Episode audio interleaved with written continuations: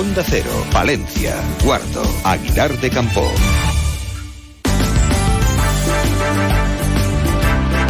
Más de uno. Onda Cero Palencia. Ana Herrero.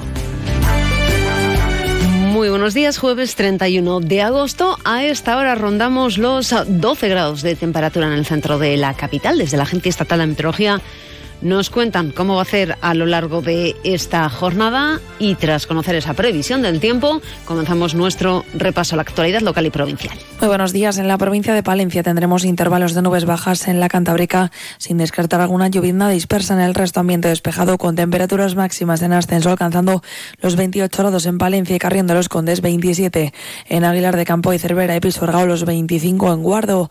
El viento será flojo variable que girará al oeste por la tarde, es una información de la Agencia Estatal de Meteorología. Grupo Salmillán, Tanatorios Funerarias, les ofrece la noticia del día. La alcaldesa de Palencia, Miriam Andrés, pasaba ayer por el programa Más de Uno Palencia y nos dejaba varios titulares, entre ellos que hoy se reunirá con los propietarios de terrenos en el pericinco de la dársena del Canal de Castilla. Una reunión en la que el ayuntamiento va a presentar su propuesta de urbanización para la zona, una propuesta que debe conciliar varias cuestiones, como apuntaba Miriam Andrés. Conciliar varias cosas. Eh, creo que el tema del entorno de la dársena es un entorno privilegiado y que hay que cuidar pero también es cierto que hay unos propietarios que tienen unos derechos consolidados, que el ayuntamiento entraría en una responsabilidad económica muy fuerte si nosotros no respetamos esos derechos consolidados y que por lo tanto en las competencias de reordenación urbanística que tiene el ayuntamiento tiene que eh, a través del diálogo eh, ordenar de la mejor manera posible, que es algo que creemos que no se había hecho. Y otro de los titulares que nos dejaba es la reunión con fecha ya el próximo 12 de septiembre que van a mantener con el presidente de la Junta para abordar cuestiones que afectan a nuestra capital como entre otras la situación de la unidad de radioterapia.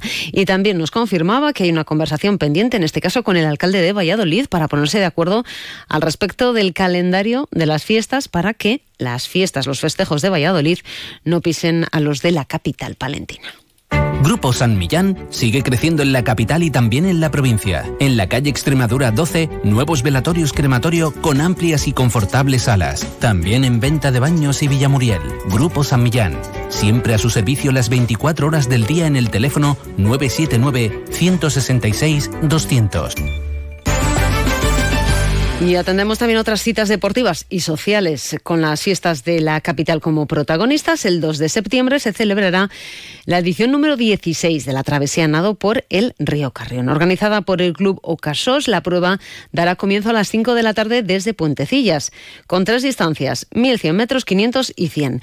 En la actualidad son 85 los nadadores que se han apuntado, siendo 160 el cupo máximo. Eliseo Martínez del Club Ocasos afirma que se están perdiendo los nadadores populares. Se ha perdido mucho el nadador popular.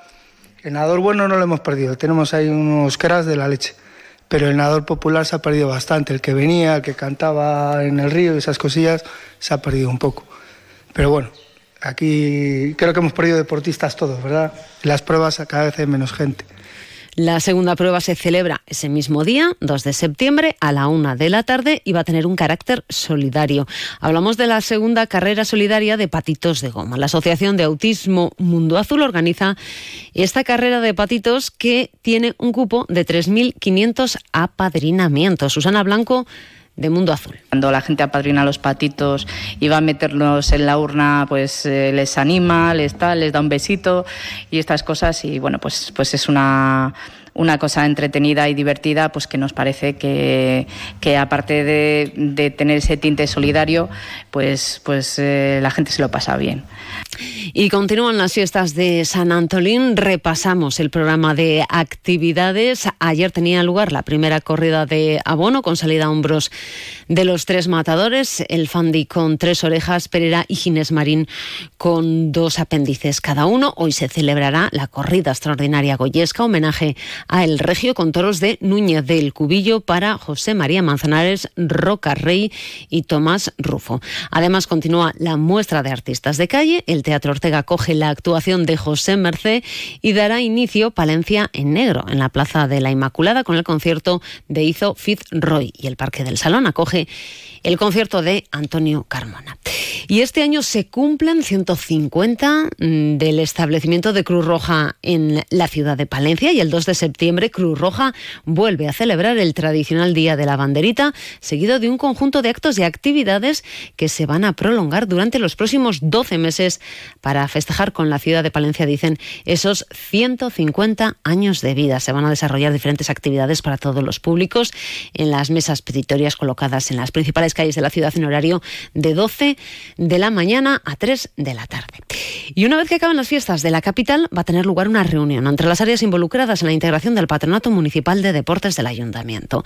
De esa reunión saldrá un cronograma para conseguir la integración antes de que acabe el año. Orlando Castro es el concejal de deportes. Llegar a esa fecha límite con la plena integración, bueno, vamos a establecer un calendario, nos vamos a reunir en cuanto acabe fiestas, pues concejal de Hacienda, personal, eh, actividad físico-deportiva con la Secretaría del Ayuntamiento y establecer un calendario, un calendario de pasos, ¿no? de, de ver hasta dónde podemos llegar de cara a ese 31 de diciembre.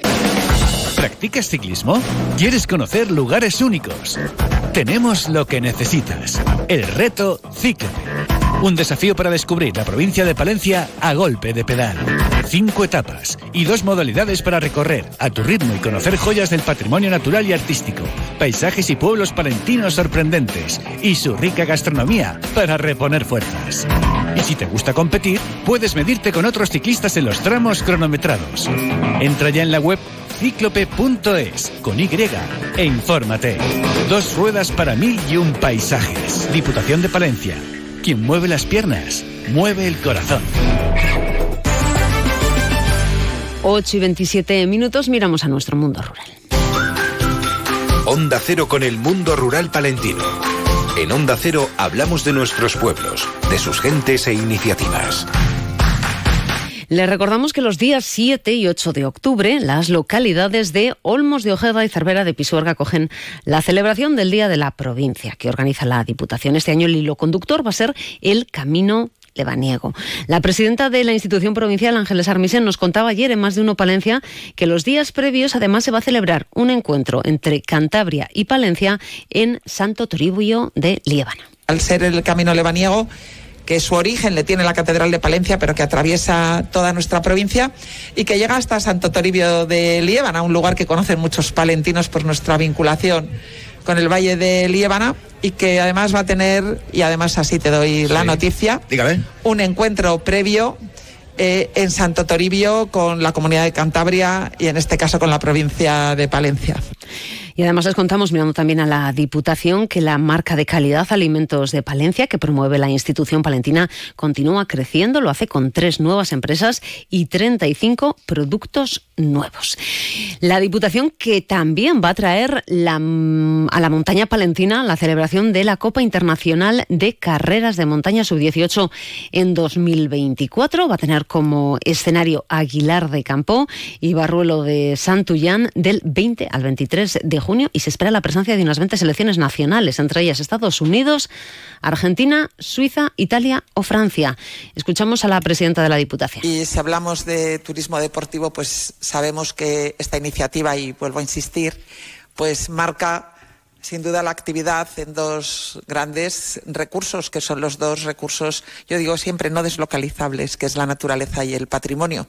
Porque si somos marca de naturaleza, en Montaña Palentina también somos marca de patrimonio y marca románico, ¿no? Por lo tanto, eh, creo que vuelvo a lo mismo, ¿no? Que, que suma mucho todos los elementos. Y les recordamos que a las 12 y 25 vuelve la actualidad local y provincial. Lo hace en más de uno Palencia. Julio César Izquierdo. ¿Y con qué protagonistas? Hola, ¿qué tal? Seguimos viajando por los barrios de Palencia con motivo de las eh, ferias y fiestas de San Antolín.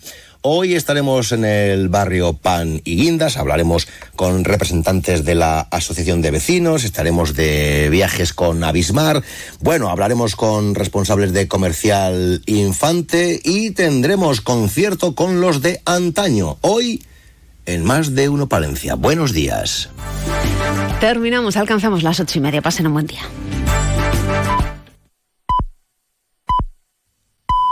Son las ocho y media de la mañana, las siete y media en Canarias.